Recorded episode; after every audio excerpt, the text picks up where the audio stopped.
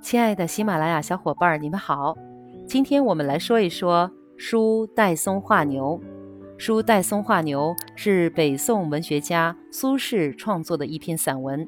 此文先写杜处士爱好书画，尤为珍惜戴嵩所作的《斗牛图》一轴，然后在此铺垫基础之上，突出了一个小牧童抚掌大笑斗牛图的情景。最后以古语结束全篇，暗击当政者不尊重事实而胡乱变法改制的错误行为。全文短小精悍，情趣盎然，语言流畅明快，颇为生动。接下来就让我们来读一读这一段文字。蜀中有杜处士，好书画，所宝以百数。有戴嵩牛一轴，有所爱，锦囊玉轴，常以自随。一日曝书画，有一牧童见之，抚掌大笑，曰：“此画斗牛也。牛斗立在角，尾处入两股间。今乃调尾耳斗，谬矣。”处士笑而言之。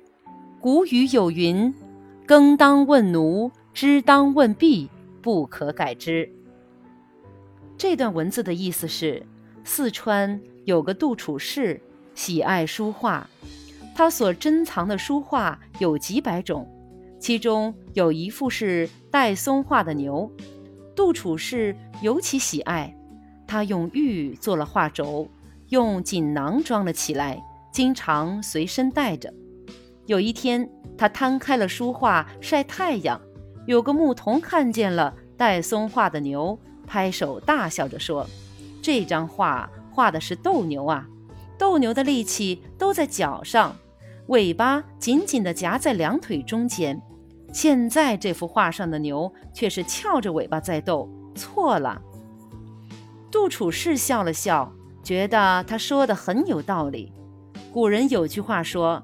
耕种的事儿应该问农民，织布的事儿应该去问女佣，这个道理是不会改变的。